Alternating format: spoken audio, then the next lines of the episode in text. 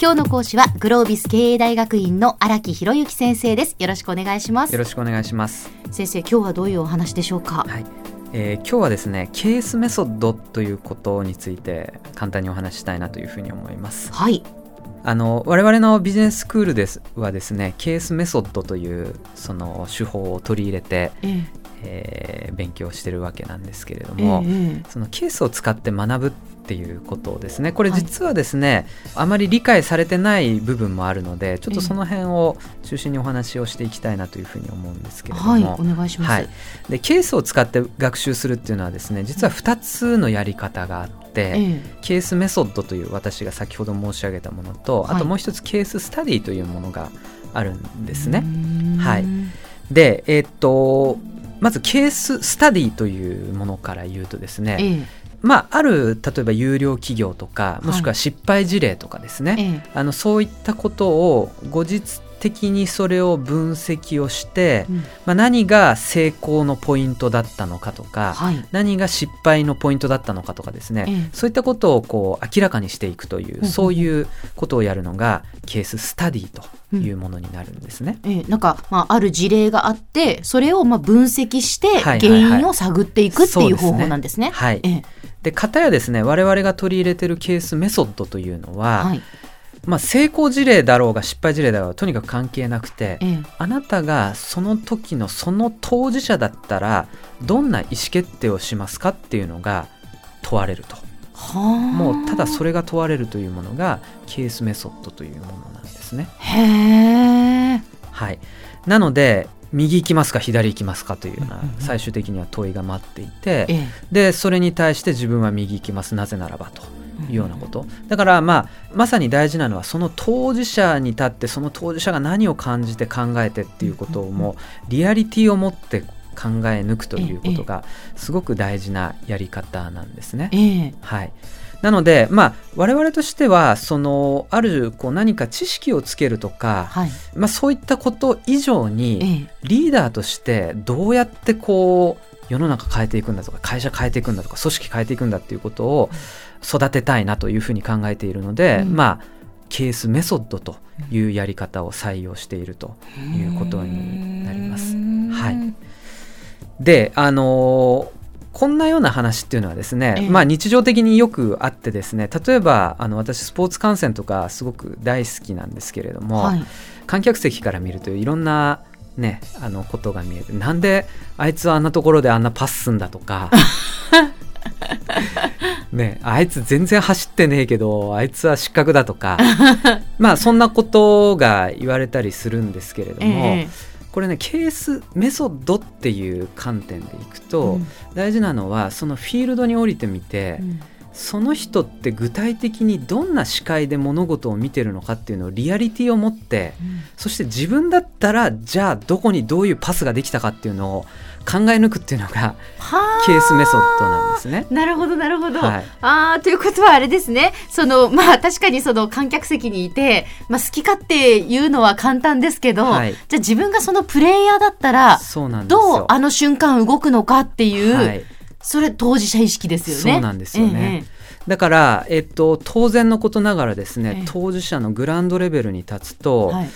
例えばですね前半3分にいきなりこう背中に敵から蹴りを入れられてなんか えも言われぬ恐怖心を持っていたとか はい、もしくはその前に監督からすごいみっちりなんか言われてて、こう体がガチガチになってたとかですね、まあそういう総合的なものを感情も含めて持ち合わせてその一本のパスが出るみたいな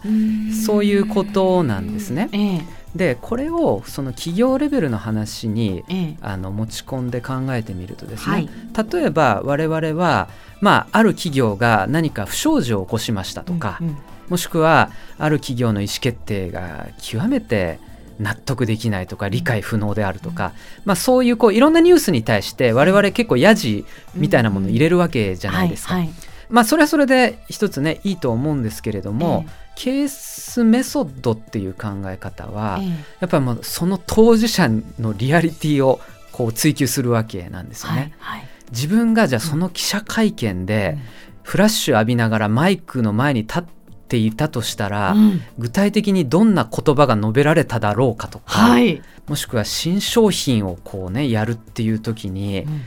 昨年はこれぐらいの赤字を出しながらも、ここであえて新商品をする自分っていうのは、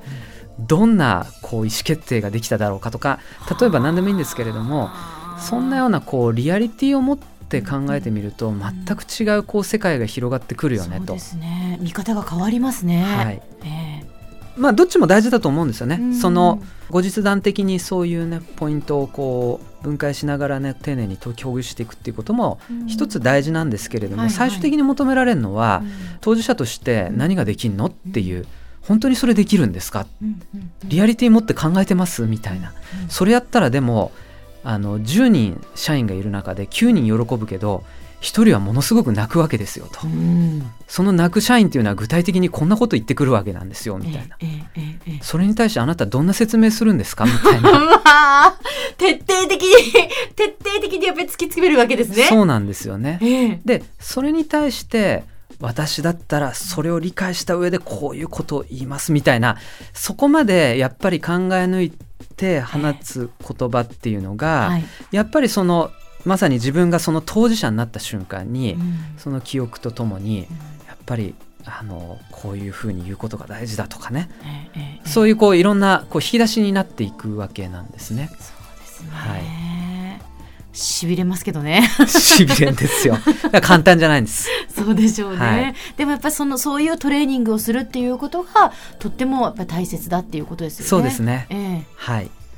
では先生今日のまとめをお願いします。はい。えっと今日はですねあのケースという言葉ですねケースを使って勉強するということについて。えー、説明してきましたけれども2つほどやり方があると。ケーススタディとケースメソッドという話を、えー、お話ししてきました。ケーススタディというのは事後的にこう分析していくもの。でケースメソッドっていうのは当事者の立場に立って意思決定をしてみるということ、えー、そして、まあ、我々がリーダーとして成長していくためにはケースメソッド的な、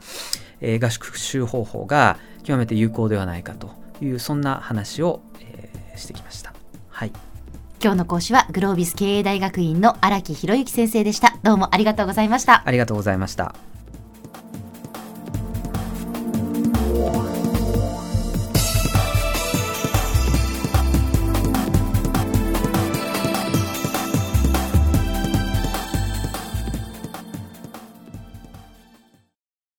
続々ぐいぐいメラメラつながる。ゾワゾワハラハラメキメキつながるズキズキ。モワモワほかほか。つながる。キリキリ。ざわざわ。キュンキュン。ガンガン。ワクワク。うずうず。ドキドキ。ルンルンバクバク。九州人のいろんな気持ちつなげます。九州から輝こう。キラキラつながる。 QTnet